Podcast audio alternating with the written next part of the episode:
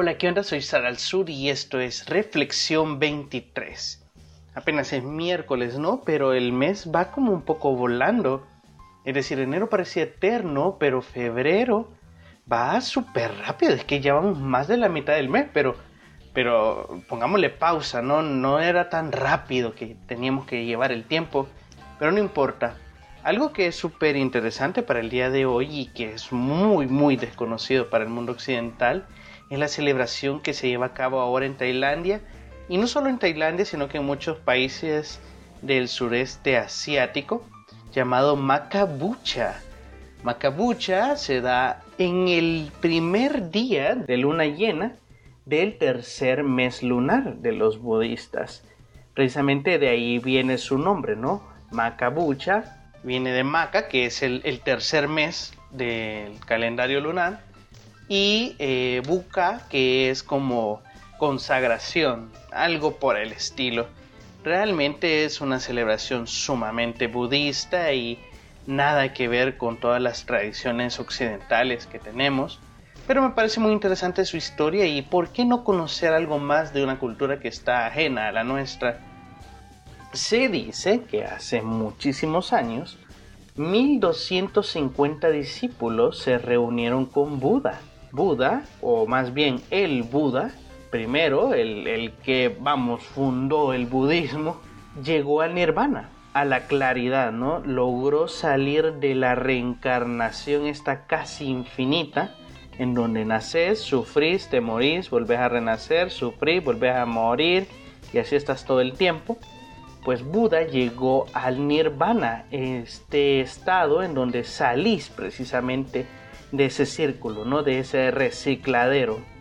Pues bien, 1250 de sus discípulos se congregaron alrededor de él y se congregaron sin ser invocados, nadie los llamó, él no se puso de acuerdo para que llegaran, sino que estos discípulos eran aranhans, que son como una especie de iluminados, una especie de personas muy muy sabias e instruidas, y por esta condición supieron que Buda, el Buda, había llegado al nirvana, había logrado salir de ese ciclo de sufrimiento casi infinito. Estos 1250 discípulos se reunieron en un lugar en el sudeste asiático y pues desde ese momento, desde que se dio esa asamblea, el Buda comenzó a ordenar precisamente todas las enseñanzas que ahora llamamos budismo y se las entregó de una forma muy muy resumida. Por lo que se considera que estos discípulos, estos cientos de discípulos, ahora son los herederos del conocimiento budista y son los que esparcieron su filosofía por todo el mundo o al menos hasta donde alcanzaron a llegar. Y esto se da precisamente en el primer día ¿no? de luna llena del tercer mes lunar. Fue exactamente ese día que pasó que el Buda de alguna forma se reúne con estos discípulos y les entrega su enseñanza. Y por eso cada año cambia según el día que cae en el calendario lunar. ¿Qué es lo interesante? Que hay como una especie de, de resumen y cada año los, todos los templos budistas se encargan de explicar y de predicar el resumen que Buda dio en aquel entonces es súper interesante y si tú puedes buscar imágenes en internet sobre esta celebración, es súper colorido y ojalá Dios me permita estar en algún evento de esto porque se ve alucinante. Vas con unas candelas y ocupas cuatro flores y cuatro varitas de incienso y caminas ciertas distancias. Bueno, se hacen meditaciones, rezos, se llevan muchos eh, alimentos u ofrendas para estos templos budistas como señal de desapego de las cosas y como en gratitud, ¿no? En señal de gratitud por lo que has obtenido durante un año, etc. Incluso me llama la atención que en Tailandia es una celebración oficial por parte del gobierno y la establecieron para poder suplantar el Día del Amor y la Amistad porque estaban teniendo como la idea de que esta, además de ser una tradición occidental, servía de excusa para que los jóvenes perdieran la virginidad. Y no es mentira, lo leí en unas noticias. Y lo interesante es que quisieron, o quieren más bien, suplantar esta tradición del amor y la amistad por el macabucha, en donde se tiene que es un día de gratitud, es un día en donde se agradecen por las cosas que tenés y la idea es acercarte cada vez más a esa iluminación que logró llegar el Buda. Ahora bien, una de las cosas que más me llamó la atención, por no decir la cosa que más me llamó la atención, es que la enseñanza principal que deja el Buda es que para lograr el nirvana debes de tener dos, dos, solamente dos actitudes para la vida. Y cualquiera puede decir, wow, ¿cómo en otras religiones tenés una larga lista de cosas que hacer y que no hacer? Y aquí tenés aparentemente dos. Claro, el budismo implica muchísimas cosas, de hecho tiene como cinco fundamentos que vos debes de respetar si, si querés seguir la filosofía budista. Pero el Buda intentó resumir todo esto, así como cuando Jesús dijo que todo se resumía en amar al prójimo como a vos mismo. Y el Buda dijo que para poder llegar al nirvana tenés que tener dos cosas, paciencia y perseverancia. Eso, para todas las cuestiones de la vida, la paciencia y la perseverancia es la clave el Buda reconocía que la vida es dolor. La vida es un constante dolor. Desde que naces ya empieza, ¿no? La amargura, ya empieza el sufrimiento y durante toda tu vida las decisiones que vas tomando o te acarrean más sufrimiento o las decisiones de otras personas te acarrean a vos sufrimiento. Y cada vez que vos te te metes, ¿verdad?, en cuestiones mundanas como el dinero, el alcohol, el sexo desenfrenado, etcétera, etcétera, etcétera, pues esto te acarrea más sufrimiento y entre más sufrimiento acumulas, más karma tendrás que pagar y esta rueda de reencarnación, porque obvio a estas alturas, ¿no? Sabemos que creen en la reencarnación, esta reencarnación casi infinita, se da para que vos aprendas a que estas cosas mundanas no son necesarias para poder tener entendimiento y para poder tener iluminación.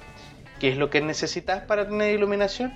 Paciencia y perseverancia. ¿En qué sentido? En que todas estas cosas que nos distraen, que nos causan más sufrimiento, lo que impide es que nosotros alcancemos la sabiduría.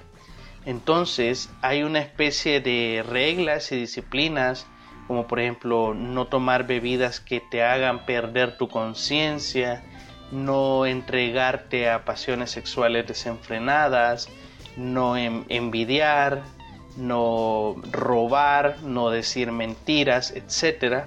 Pero el Buda reconocía que el punto no estaba en estas reglas, sino que el punto estaba en la perseverancia de no caer en estos pecados, vamos a decir. Y me llama bastante la atención porque tanto en el judaísmo como en el cristianismo, e incluso en algunas, algunas visiones del Islam, la perseverancia es parte de la religión y es algo que muy poco se dice. Cuando te enfrentas a una religión, te enfrentas a este como cúmulo de reglas que tenés que seguir, pero más que hacerlas, más que cumplirlas, la idea no está en que vos has dejado o haces algo, sino que consecutivamente cumplís esas reglas.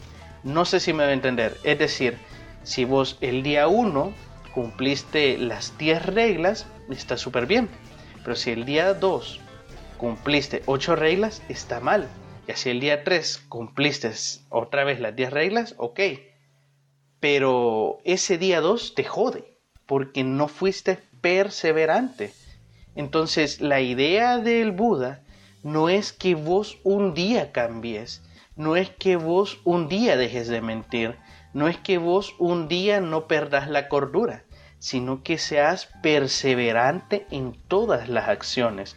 No se trata de que un día lograste dejar de decir una mentira, sino que la idea es que dejes ese hábito hay unas reglas de disciplina que debes de seguir y esa disciplina solo se logra a través de la paciencia y la perseverancia ¿Por qué también la paciencia? Porque para poder superar todas estas pruebas, o más bien poder tomar en práctica estas reglas, tenés que tener un alto grado de paciencia.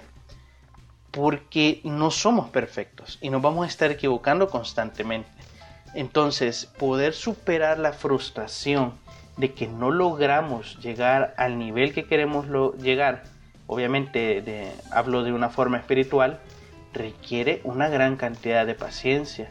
Poder alcanzar la iluminación, poder alcanzar en un estado de sabiduría, requiere cantidades exorbitantes de paciencia, porque no lo vas a lograr la primera vez y por eso hablamos también de la perseverancia.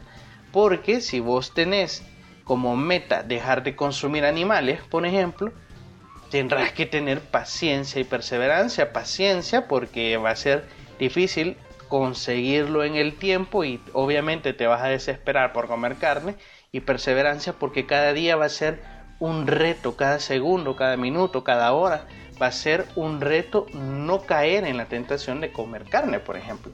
Entonces, la idea del Buda es que cualquier emprendimiento que tú hagas, estas son las únicas dos claves para poder conseguir ese estado mayor que nosotros queremos alcanzar. Y me llama bastante la atención, yo soy alguien que cree que nada es casualidad en la vida, nada es coincidencia. A veces dudo que así sea, pero en general así lo creo. Y es que, por ejemplo, estoy pasando un proceso el cual es demasiado engorroso, demasiado horripilante podría decirlo, pero no puedo negar que trabaja en mí estos dos aspectos de la vida, la paciencia y la perseverancia. El ser paciente con el proceso que estoy llevando, que lleva tiempo, que por más que pueda o quisiera acelerar las cosas, se es imposible, el proceso es así de largo, y también perseverancia de que me cansa estar en ese proceso largo, engorroso y que para mí quizás puede ser hasta inútil, pero soy perseverante en ese proceso. Esa es la idea del budista, de que tenés estas situaciones en donde la vida misma te está enseñando a ser paciente y te está enseñando a ser perseverante. ¿Por qué? Porque estas son las dos grandes herramientas que vas a necesitar para ser un iluminado. Entonces, esa es una gran reflexión que he tenido y que quisiera compartirte porque si vos te fijas en tu vida, seguramente tenés muchos procesos y muchos escenarios en donde se te está midiendo o se te está entrenando la paciencia y la perseverancia. Pero si es así, deberías de estar agradecido con la vida, no por el problema en sí, sino porque la vida te está presionando o te está llevando a que estas herramientas vos las fortalezcas para que en una futura prueba tú estés preparado para ella. El camino de la iluminación, el camino de ser mejores, el camino de ser más sabios, está pavimentado con paciencia y perseverancia. Son las únicas dos cosas que tú necesitas para poder ser mejor persona en la vida. Claro, ¿cómo puedes ser disciplinado? Con paciencia y perseverancia. ¿Cómo puedes comer mejor y más saludable en tu vida? Con paciencia y perseverancia. ¿Cómo puedes tener un mejor físico? ¿Cómo puedes tener un cuerpo más fuerte? Con paciencia y perseverancia. ¿Cómo puedes aprender un nuevo idioma? con paciencia y perseverancia. La idea del budismo es que la única forma de llegar a la sabiduría es a través de estas dos herramientas. Y claro, esas dos herramientas son las que te van a ayudar a poder cortar aquellas cosas que te hacen mal en la vida y así por fin poder parar el sufrimiento en la vida. Súper interesante y súper fantástico. A mí me encantó y quería compartirlo. Y por eso esta celebración es súper importante para los budistas porque recuerdan precisamente la base del budismo, de por qué lo están haciendo, de por qué no comen animales, de por qué se abstraen, de por qué meditan tanto, etc. Porque esa es la idea. La paciencia y la perseverancia son las herramientas indispensables que un discípulo de la sabiduría debe tener para alcanzar la iluminación. No sé si vos la querés alcanzar o no, igual pues no pasa nada lo que sí es que sea lo que sea que estás afrontando, vas a necesitarlo. Y por eso, cada escenario de tu vida debes de poder visualizar qué me está enseñando este pasaje de mi vida Y si esto te está enseñando paciencia y perseverancia, sea agradecido, porque eso quiere decir que la vida te está llevando a ese camino de iluminación que tanto necesitamos. Y digamos, la iluminación como esta forma de, de, hacerte como un santo, ¿sabes? Me refiero a este estado de gratitud plena, de conciencia plena, de tranquilidad plena, de paz plena. A eso me refiero. Cuando llegas a la iluminación vos estás contento, estás completo, estás satisfecho. Y para llegar ahí, indudablemente, tendrás que fortalecer tu paciencia y tu perseverancia para poder luchar contra todas estas tentaciones, contra todos los problemas que sin duda tendrás en la vida. Así que esa ha sido mi reflexión de hoy. Realmente esta celebración es muy buena y yo te invito a que obviamente yo no soy budista y si tú no lo eres, no pasa nada, pero tengas un tiempo para reflexionar dar gracias por la vida y sobre todo para poder observar esas situaciones en tu vida que te están nada más fortaleciendo, que te están dando estas herramientas que tan necesarias son para poder ser mejor persona. Así que si te ha gustado puedes compartir esto con cualquiera uno de tus amigos, familiares o vecinos. Puedes seguirme en todas las redes sociales como Sad al Sud o Reflexión 23 y nos vemos el día de mañana. Chao.